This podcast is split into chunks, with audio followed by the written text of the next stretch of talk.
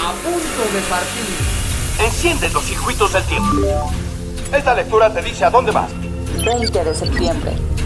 Si quieres ver cuando firman la Declaración de la Independencia o presenciar el nacimiento de Cristo.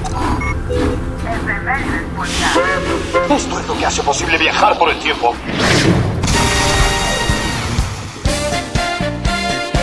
Ok, muy bien. Vamos a empezar. 1913. Nace en la Ciudad de México Matilde Soto Landeta, cineasta y guionista mexicana. Trabajó intensamente durante la época de oro del cine mexicano.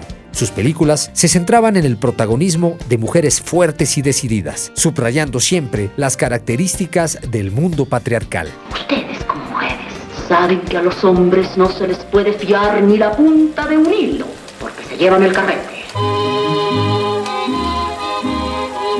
El 20 de septiembre de 1946 arrancó la primera edición del Festival Internacional de Cine de Cannes. Se premió a 11 películas, una por cada país representado, entre las que destacó Roma, Ciudad Abierta, de Roberto Rossellini. En los años 1948 y 1950, los problemas presupuestarios impidieron su celebración y fue a partir del año 1951 cuando el festival empezó a consolidarse internacionalmente. Desde entonces hasta el día de hoy continúan realizándose una diversidad de festivales donde festejamos la belleza que hay en el séptimo arte.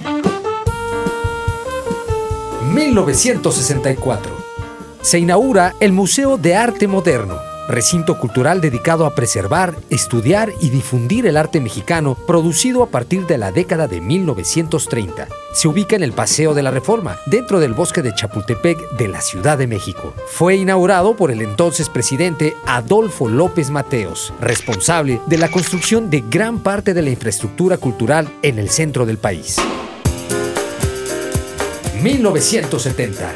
Muere en la Ciudad de México Arturo Rosenbluth, investigador, médico y fisiólogo mexicano, considerado como uno de los pioneros de la cibernética.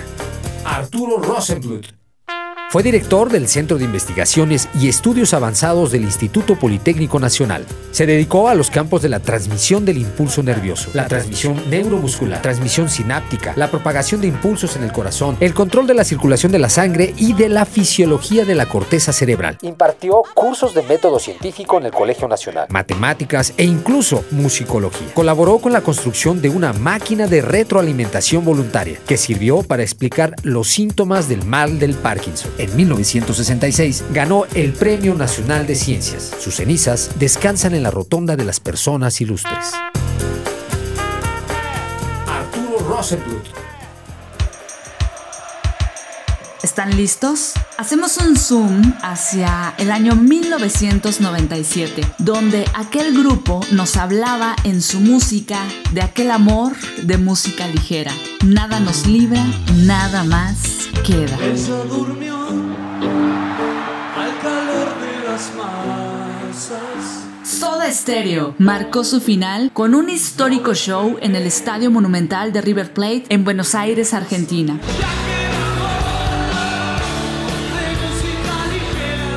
fueron el primer grupo de habla hispana en conseguir un éxito masivo y tuvieron un papel muy importante en el desarrollo y la difusión del rock iberoamericano y el rock en español durante las décadas de 1980 y 1990.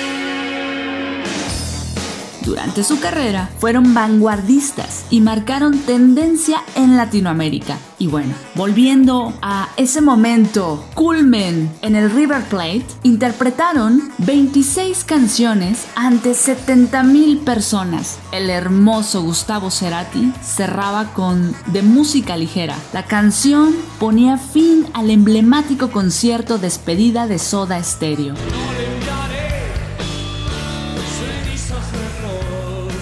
Que fue rematada con gracias totales.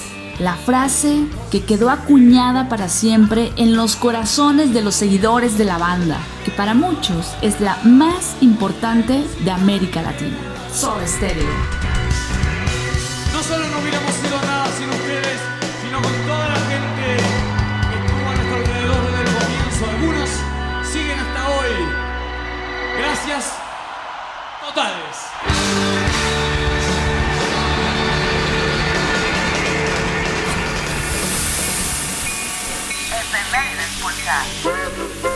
Un viaje a través del tiempo.